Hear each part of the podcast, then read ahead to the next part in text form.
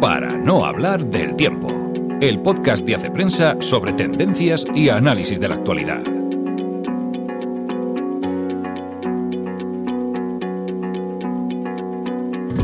Hola amigos, una semana más nos encontramos en el podcast de Hace Prensa. Soy Ana Sánchez de la Nieta y esta semana he seleccionado tres temas internacionales que van más allá de nuestras fronteras. Vamos a hablar de la ruta de Darén, una de las rutas más peligrosas para los inmigrantes.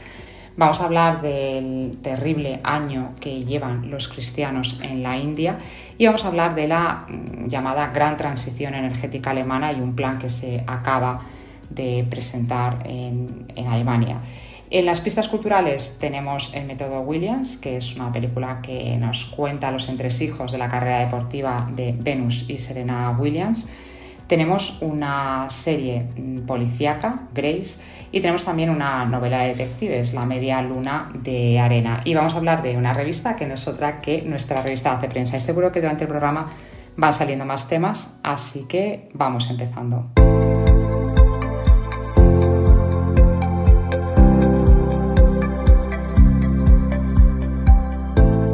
Muchas veces lo digo, me da a veces reparo en resumir temas que en realidad como se disfruta es leyéndolos. Y es el caso del reportaje de Luis Luque que ha titulado Por la selva, por el desierto, los pies llagados del migrante y que en realidad lo que hace es describir algunas de las rutas de inmigración que más se utilizan en América y que quizá pues en el continente europeo conocemos menos. Conocemos la peligrosidad del Mediterráneo para tantos inmigrantes, pero no conocemos o conocemos menos la peligrosidad de la ruta del Darién, el llamado tapón de Darién, que es una zona selvática que separa eh, Colombia de Panamá y que es una ruta que utilizan muchísimos eh, inmigrantes para, para, cruzar hacia el norte, para, fundamentalmente para intentar llegar eh, a México, Estados Unidos o Canadá. Según el Servicio de Fronteras panameño, 2021 cerró con más de 130.000 personas en tránsito por el Darién. En el primer lugar, en número, lo ocuparon los haitianos, seguidos por los cubanos.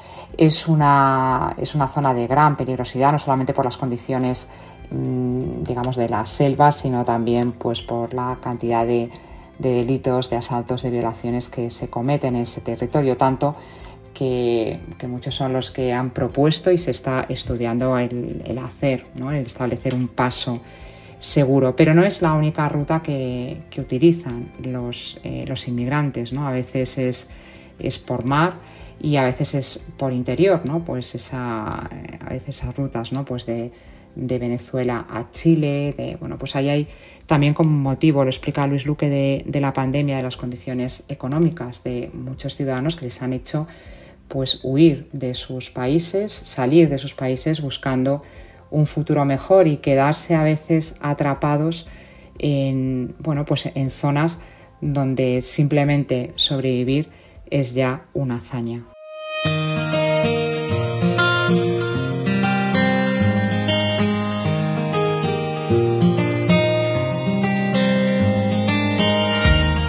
La Constitución india señala en su artículo 25 que a cada persona le asiste derecho de profesar, practicar y difundir su religión.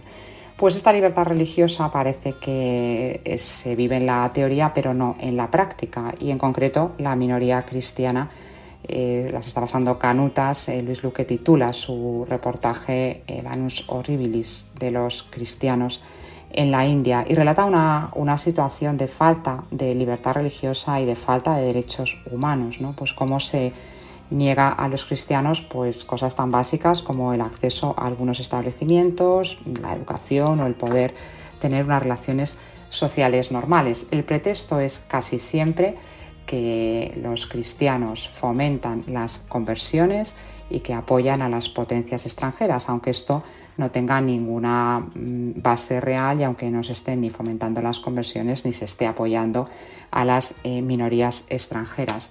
A veces es el rechazo, es, eh, es la censura, pero a veces también son, son multas o incluso, o incluso la cárcel y, y atentados terroristas. Es una situación muy dura la de, los, mm, la de los cristianos, porque además se va haciendo fuerte y muy apoyado por el gobierno, pues un radicalismo hindú que deja muy poco espacio para, la libertad. Y, además, y es la verdad un tema que al leerlo pues mm, no se merece una denuncia, en su último informe los Estados Unidos no ha incluido a la, a la India en su lista de países de especial preocupación por su irrespeto a la libertad religiosa pese al criterio de los expertos que mm, veían que claramente es una de esas zonas candentes donde hay que observar, vigilar y denunciar la falta de libertad religiosa. Mm, ya digo, me parece un artículo muy interesante y que además, bueno, pues son estas cosas que a veces si no se denuncian y si no se conocen, pues desde Occidente podemos vivir eh, pues, mm, pues tranquilos y confiados, eso, confiando en un texto que ya se ve que en la realidad eh, es muy diferente.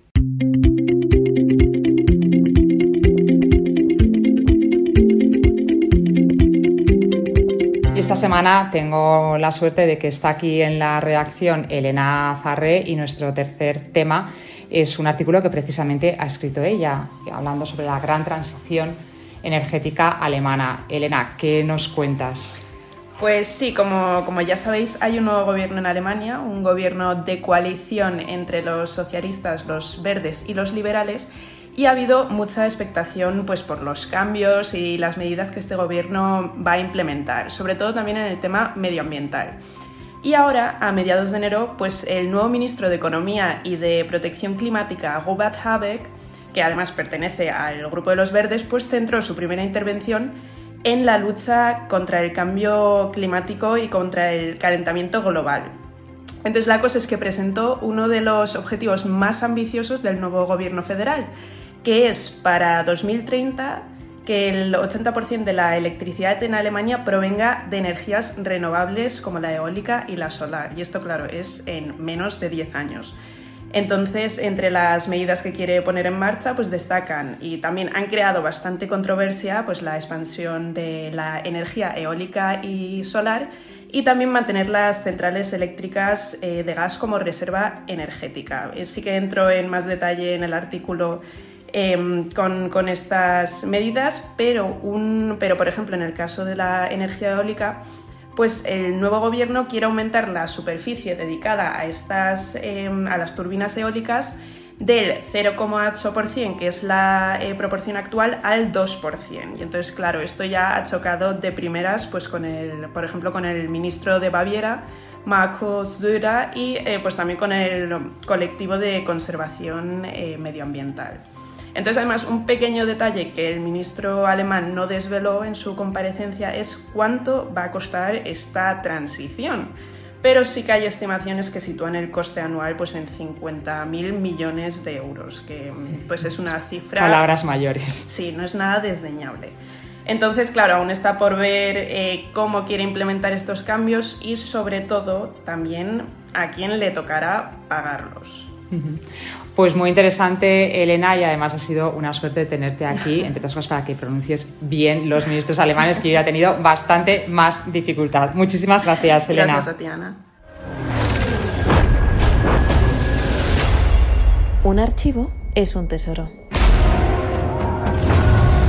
A primeros de este mes de enero, la OMS, la Organización Mundial de la Salud, incluyó la adicción a, a los videojuegos como un trastorno mental dentro de la revisión que va haciendo sistemáticamente de los trastornos mentales. Y con este motivo hemos rescatado dos artículos de Hace Prensa que hablan sobre, sobre esta cuestión, aunque probablemente escribiremos más adelante, pero para tener un poco de contexto os dejamos como siempre el link en la descripción del podcast.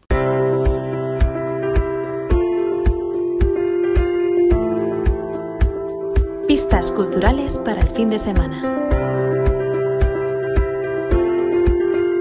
La primera pista cultural es literaria y es una novela. La media luna de arena es una novela policíaca, un thriller escrito por el periodista italiano Fausto Vitaliano y publicado en Ciruela. Y cuenta la historia de un carabinero recién jubilado, se establece en una zona tranquila para terminar sus días porque tiene una enfermedad terminal y ahí se encontrará con su último caso. Es un thriller que, policíaco crepuscular que mezcla pues, los elementos detectivescos propios del género con mm, pues, los dramas eh, cotidianos del mundo rural, con el, el, ambiente costumbrista. Esta mezcla funciona muy bien, es una novela muy ágil, muy fácil de leer y una buena literatura y un buen ejemplo de novela negra, ya digo, con toque costumbrista. Hay que dedicarle horas y horas. E incluso teniendo recursos económicos ilimitados, es como intentar que alguien se crea que tiene a los dos próximos Mozarts en casa. Venus y Serena van a revolucionar el mundo. Y seguimos en temporada de Oscar. Están, estamos viendo que se van estrenando las películas mejor posicionadas para los Oscar y en concreto estamos a hablar, vamos a hablar del método Williams y hace solamente unos días Will Smith ganó el Globo de Oro al mejor actor dramático precisamente por su interpretación de Robert Williams en esta película. Robert Williams es el padre de Venus y Serena Williams, las famosísimas tenistas, y la película cuenta, basándose totalmente en la historia real, pues todo el plan, el proyecto que tuvo su padre para convertir a estas dos niñas en las grandes estrellas del tenis que han, que han sido. Es una película muy interesante, está bien contada, es muy fiel a la historia verdadera. Se, se, ve muy bien esa complejidad de Robert Williams, un padre que quiere, o sea, un padre exigente y al mismo tiempo que quiere proteger a sus, a sus hijas y que no se conviertan en, en monstruos. Eh, la interpretación de Will Smith es soberbia, el resto del reparto también está muy bien y lo único que le falta a esta película es haber metido un poquito de tijera en el metraje, porque es un poco excesivo y que nos quedamos con ganas de ver un poco más desarrollada, sobre todo la carrera deportiva de Serena Williams, que se toca muy de puntillas. Pero en cualquier caso es una de esas películas, una propuesta segura para este fin de semana. La gente no desaparece sin avisar. Toda esa gente significa algo para alguien. Voy a encontrarla. No, no lo harás. Tú estás fuera. Y esta semana hemos escrito en Hace Prensa sobre Grace, una miniserie británica que cuenta la historia, las aventuras y desventuras de Grace, que es un detective con unas prácticas poco ortodoxas, pero que encantan a los medios de comunicación. Es una, es una serie muy entretenida, muy british, muy elegante y que además, para mi gusto, tiene la duración perfecta, porque son dos capítulos de 90 minutos, es decir, una apuesta mm, totalmente oportuna, adecuada, exacta y apropiada para el fin de semana.